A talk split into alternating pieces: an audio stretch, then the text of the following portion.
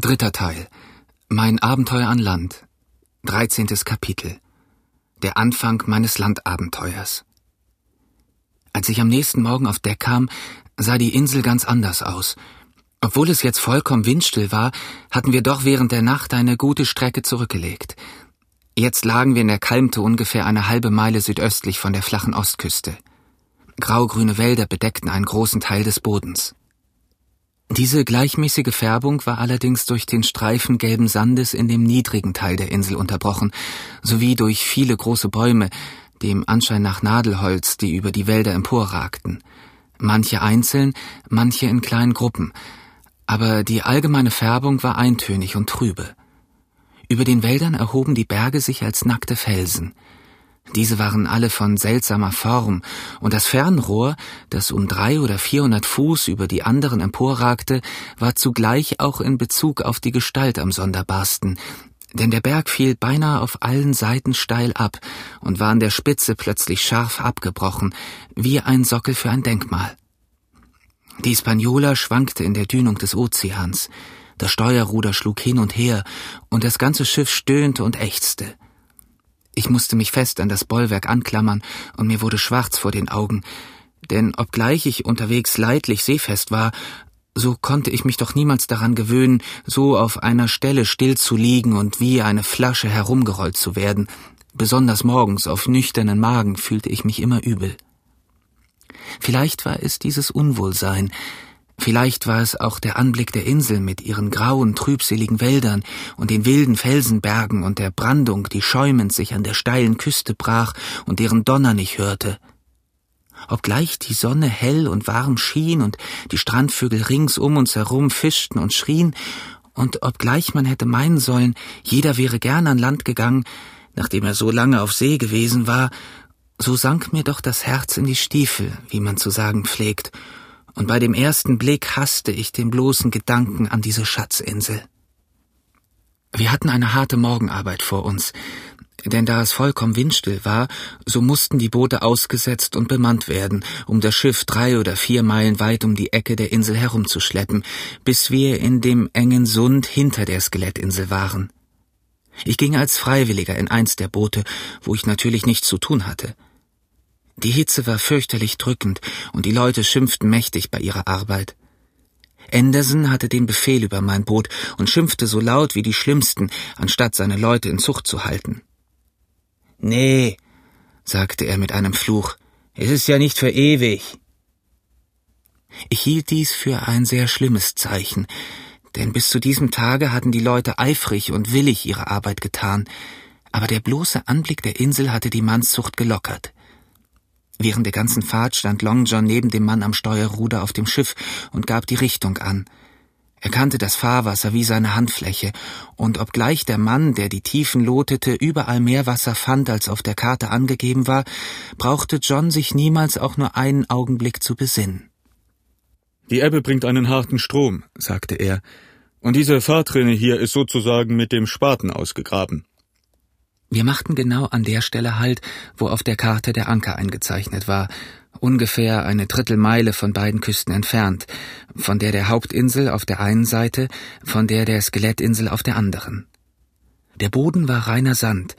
Als unser Anker in das Wasser plumpste, erhoben sich Wolken von Vögeln flatternd und kreischend über die Wälder, aber in weniger als einer Minute waren sie wieder auf ihren Bäumen und alles war wieder still. Der Ort war auf allen Seiten von Land umschlossen und lag in Wäldern vergraben, deren Bäume bis unmittelbar an die Hochwassermarke herankamen. Der Strand war beinahe ganz flach und die Berggipfel standen in der Ferne wie ein Amphitheater, einer hier, einer dort. Zwei kleine Flüsse, oder besser gesagt zwei Sümpfe ergossen sich in diesen Teich, wie man das Gewässer nennen konnte, und das Laubwerk an diesem Teil des Strandes hatte eine Art von giftgrüner Farbe. Vom Schiff aus konnten wir weder vom Hause noch von dem Palisadenwerke etwas sehen, denn beide lagen vollständig in den Bäumen verborgen. Hätten wir nicht die Karte in unserer Kajüte gehabt, so hätten wir glauben können, wir seien die Ersten, die jemals an dieser Stelle ankerten, seitdem die Insel aus dem Meere aufgetaucht war. Kein Lüftchen regte sich und kein Laut war zu hören, außer dem Donnern der Brandung, die in der Entfernung einer halben Meile gegen den Strand und die Klippen aufschlug. Ein eigentümlicher Geruch hing über dem Ankerplatz, wie von vermodernden Blättern und faulem Holz. Ich bemerkte, wie der Doktor fortwährend schnüffelte, wie einer, der ein faules Ei riecht. Vom Schatzsuchen verstehe ich nichts, sagte er, aber ich will meine Perücke darauf wetten, dass hier Fieber ist. Wenn die Haltung der Leute in den Booten schon beunruhigend gewesen war, so wurde sie tatsächlich bedrohlich, als sie wieder an Bord gekommen waren. Sie lagen auf dem Deck herum und schimpften untereinander. Der geringste Befehl wurde mit düsteren Blicken entgegengenommen und wurde widerwillig und nachlässig ausgeführt. Selbst die ehrlichen Leute mussten davon angesteckt sein, denn keiner an Bord machte es besser als die anderen. Es war klar und deutlich, dass Meuterei wie eine Gewitterwolke über uns in der Luft hing. Aber nicht nur wir von der Kajütenpartei bemerkten die Gefahr, Long John war eifrig an der Arbeit, ging von einer Gruppe zur anderen, gab überall guten Rat, kein Mensch hätte ein besseres Beispiel geben können. Er überbot sich selber an Bereitwilligkeit und Höflichkeit. Für alle hatte er ein freundliches Lächeln. Wenn ein Befehl gegeben wurde, war augenblicklich John auf seiner Krücke da, mit dem freudigsten Jawohl, Herr. von der Welt, und wenn nichts anderes zu tun war, stimmte er ein Lied nach dem anderen an, wie wenn er auf diese Weise das Missvergnügen der anderen verbergen wollte. Von allen trüben Vorzeichen dieses trüben Nachmittags erschien diese offenbare Ängstlichkeit des langen John als das Schlimmste. Wir hielten in der Kajüte Kriegsrat. Herr Trelawney, sagte der Kapitän, wenn ich noch einen Befehl riskiere, wird die ganze Mannschaft über uns herfallen. Sie sehen selber, wie es steht. Ich bekomme eine grobe Antwort, nicht wahr? Nun, wenn ich darauf ein Wort sage, kommt es im Nu zum Schlagen. Tue ich das nicht, so wird Silver begreifen, dass ich eine bestimmte Absicht dabei habe, und dann sind wir ebenso weit. Wir haben jetzt einen einzigen Menschen, auf den wir uns verlassen können. Und wer ist das? fragte der Squire. Silver, Herr Trelawney, antwortete der Kapitän. Er ist so ängstlich wie Sie und ist darauf bedacht, dass alles seinen ruhigen Gang geht. Die augenblickliche Stimmung der Leute ist nur eine kleine Verdrießlichkeit, die würde ihn bald ausreden, wenn er nur eine Möglichkeit dazu hat, und darum schlage ich vor, dass wir ihm diese Möglichkeit gewähren. Lassen Sie uns der Mannschaft erlauben, heute Nachmittag an Land zu gehen. Wenn Sie alle gehen nun, dann können wir das Schiff verteidigen. Wenn keiner von ihnen gehen will, dann wehren wir uns in der Kajüte und Gott möge das Recht beschützen. Wenn aber einige gehen, glauben Sie meinen Worten, äh, so wird Silver sie so sanft wie Lämmer an Bord zurückbringen. Es wurde beschlossen, diesen Rat zu befolgen. Alle sicheren Leute bekamen geladene Pistolen. Hunter, Joyce und Redworth wurden ins Vertrauen gezogen. Sie nahmen die Nachricht mit geringerer Überraschung und mit größerem Mut auf, als wir erwartet hatten. Dann ging der Kapitän auf Deck und hielt eine Ansprache an die Mannschaft. Jungens, sagte er, wir haben einen heißen Tag gehabt und sind alle müde und nicht in Stimmung. Eine kleine Fahrt an Land wird keinem was schaden. Die Boote sind noch zu Wasser, ihr könnt die Gigs nehmen und wer von euch Lust hat, kann für den Nachmittag an Land gehen. Eine halbe Stunde vor Sonnenuntergang werde ich eine Kanone abfeuern. Ich glaube, die dummen Tröpfe müssen geglaubt haben, sie würden sich die Schienbeine an Schätzen zerstoßen, sobald sie an Land kämen, denn ihre verdrießliche Laune war im Nu verschwunden, und sie brachten ein Hurra aus, das von den Bergen in der Ferne widerhallte, so dass die Vögel wieder aufflogen und um den Ankerplatz herumflatterten. Der Kapitän war zu klug, um ihnen im Wege zu stehen. Er verschwand sofort in der Kajüte und überließ es Silver, alle Anordnungen für den Ausflug zu treffen.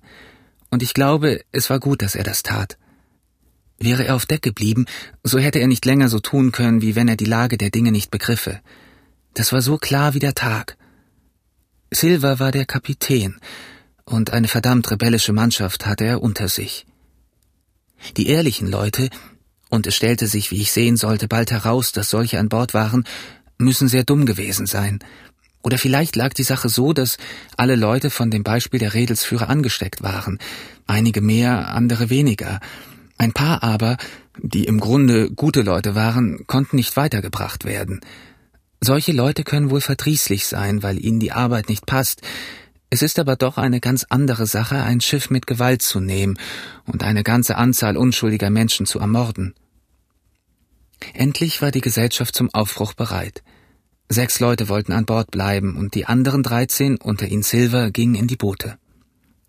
Und in diesem Augenblick hatte ich den ersten von den eigentlich verrückten Einfällen, die so viel dazu beitrugen, unser Leben zu retten. Wenn sechs Leute von Silver zurückgelassen wurden, so war es klar, dass die anderen dreizehn nicht das Schiff mit Gewalt angreifen konnten. Und da nur sechs zurückblieben, so war ebenfalls klar, dass die Kajütenpartei für den Augenblick einer Hilfe nicht bedurfte. So kam ich auf den Gedanken, mit an Land zu gehen. Im Nu hatte ich mich an der Schiffswand heruntergelassen und im Vorderteil des nächsten Bootes zusammengekauert, und beinahe in demselben Augenblick stieß dieses ab. Nein, niemand achtete auf mich. Nur der Mann, der zunächst am Bug ruderte, sagte zu mir Bist du das, Jim? Ducke deinen Kopf runter. Aber Silver blickte vom anderen Boot scharf herüber und rief, ob ich drin sei, und von diesem Augenblick an begann es mir leid zu tun, dass ich mich auf das Abenteuer eingelassen hatte.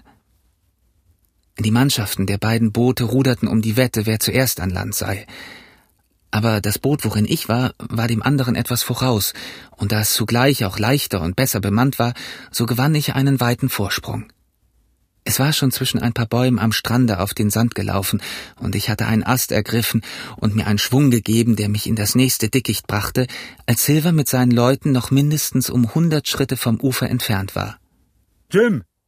Jim! hörte ich ihn rufen, aber man kann sich wohl denken, dass ich auf sein Geschrei nicht achtete.